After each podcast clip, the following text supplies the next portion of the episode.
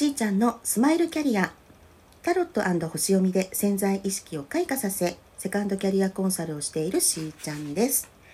えー、今日もね、えー、みきこさんにお越しいただいております。よろしくお願いします。いやあの前回ねもう本当ちょっと作った作っていただいたねジングルのお話わーってしてなんか舞い上がって終わっちゃいましたけどあのまだまだちょっと話足りなくてですねあの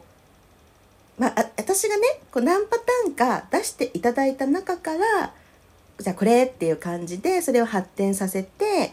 あの今のにねしたんだけどなんか何パターンかあったじゃないですか。はい、ねなんか結構それもほらいいじゃない？いいじゃん。それ何？そうです、まあうん、1曲だけだと、ちょっとこうちいちゃんも判断というか比較ができないかなっていうふうに思ったので、うん。うん、一応3曲用意して、うん、でそれで、まあ、選んでもらって今流した曲になったんですけど個人的にはもう1曲気に入ってる曲があってちょっとそれ吹いてみてもいいですか？イエーイ。お願いします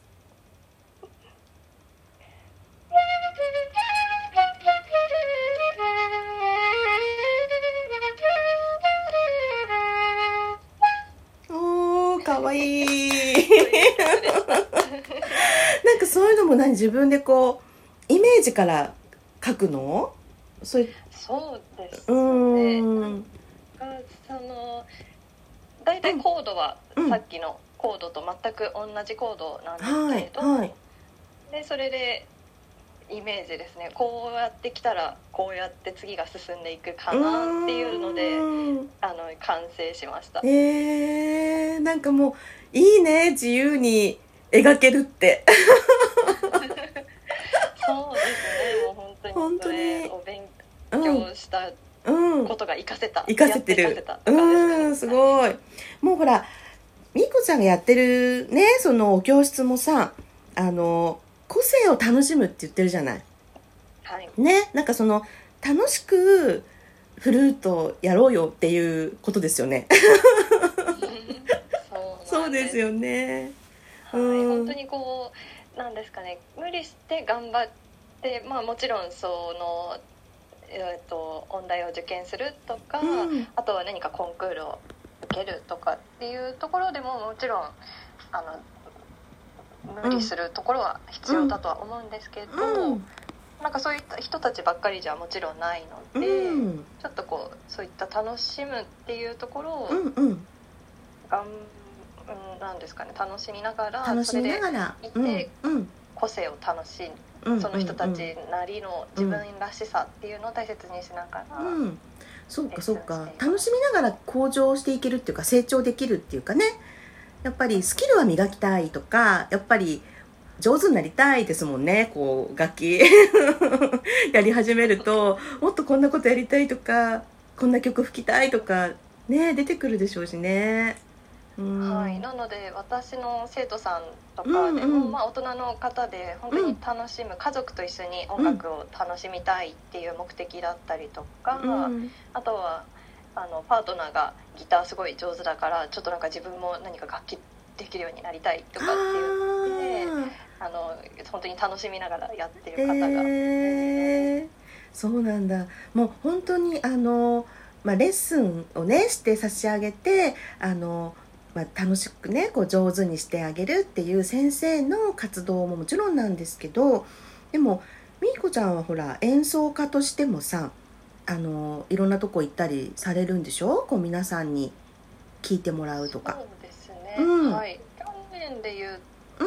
と、うん、訪問コンサートというので、うん、えっと、東京のなんですかね、小学校とか幼稚園とか特別支援学校様に行って演奏するというのもやったりとか、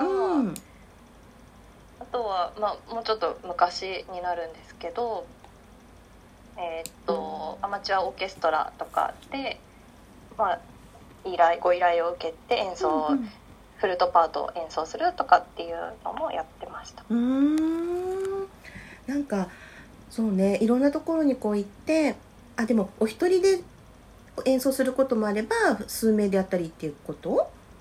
演奏する時は。そうですね、うん、基本的にには、うん、あの全くフルートのドソロっていうよりは、フルートとピアノとかフルートピアノバイオリンとか。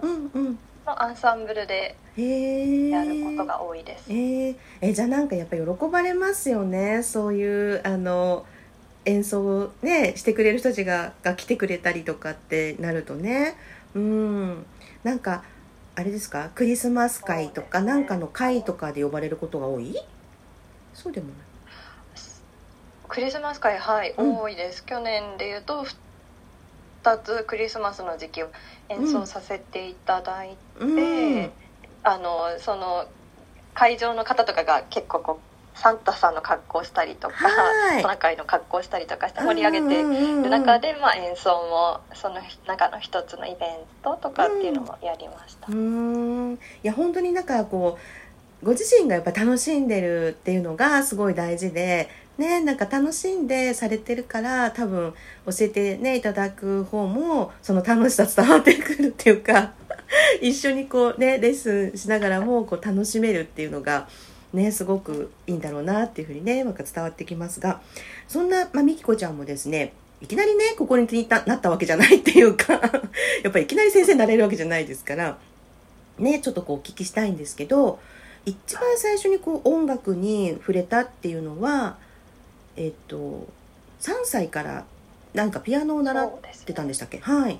はい、うん、まあ、あの一つ上に姉がいるので、うん、その影響で自分もやりたいってなったらしくて、うん、それが3歳ぐらいの時から始めました、その後フルートはどこで出会うんですかね？どんな風に？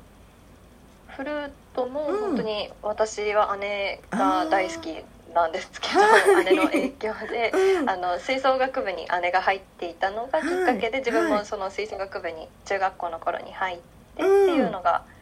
フルートとの出会いですかね。ねもうそのピアノもフルートもっていうのは両方ね、まあ、どっちも楽器ではあるけどやっぱりこうやってみて違いはありますか？自分のなんか、うん、合う合わないとかも含めなんだろうけど。うん、はい。違いすっごくありました、うん、違うんだね。はい。というのもやっぱり小さい頃のそのピアノは、うんうん、まあ自分がやりたいって言って始めたんでしょうけど、うん、やってるうちに多分まあやりたくない時期とか、うん、まあ、やってて楽しい時期とかいろいろあっ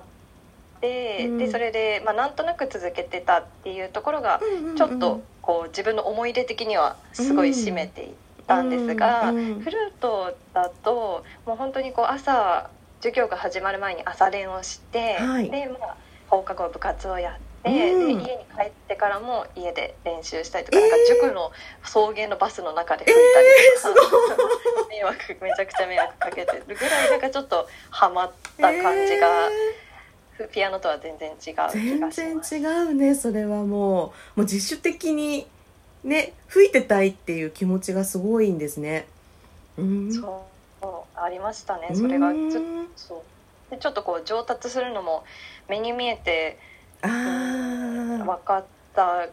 感じででそれですぐに友達とか後輩に教えたりっていうのもあったので。やっぱりそれもずっと楽しいなっていうふうに思ってたんだと思います。へえ、もうなんかじゃあフルートを始めてからすごいもう多分なんか生き生きしてたんじゃないかなって思って自分のこうね夢中になれるものがあるっていうのがね。うん、はい、ねでそれで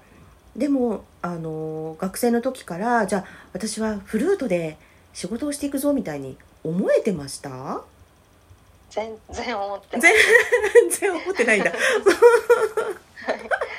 ただもう本当に中学校の頃からなんとなく憧れとして音楽大学に行きたいなっていうのは、ななんだろうっていうところですかね最初は。なんだろうっていう感じで気になってはずっといた感じででその先の仕事として結びつくとまでは全然行ってなかったです。うん。じゃあやっぱり、まあ、好きなことを続けたいっていう多分思いはしっかりすごくあったけどね、だからといってどんな仕事になっていくかまでは、まあ、その時はねまだ、うん、意識はそんなになかったっていうことなんでしょうけどね。でもやっぱり音大には行くぞって思ってたんですね。行きたいっていう気持ちは。そうそうです。でも本当に決めたのも高校3年生の夏ぐらいに決めたので、はい、めちゃくちゃ遅いと思います。普通の人から考えたら。とりあえず他の選択肢も考えてはいたってことなのかな？じゃあそれ迷ってる間っていうのは。そうですね。いろいろ迷まあでも具体的に他の選択肢を考えてど,、どこの大学とかっていうのを考えてはいなかったと思うんですけど、うん、はい。なんかこうどうしようかなってどうしようかなうん。で、ね、うん、まあそうですね。音楽、やっぱり音楽やりたいっていう方向になったと思います。うんそうね、えーまあ、今日はねその、まあ、フルートとのね出会いとか、まあ、それがこうどんなふうにねあのこれから仕事の方に結びついていくのかっていう過程の中で、まあ、今こう大学の方向、まあ、音大にね行こうってね思ったきっかけなんかをね、まあ、聞いたんですけどここからはですね、まあ、さらに、まあ、いろいろ経験を経てねあのさらにフルートの道をこう極めていくっていう そっちのねお話も聞いていきたいと思いますなのでねまた明日以降もよろしくお願いしますねよろしくお願いします。はい、それでは皆さんと楽しみながらステージアップ、しーちゃんのスマイルキャリア。本日はここまで。また明日。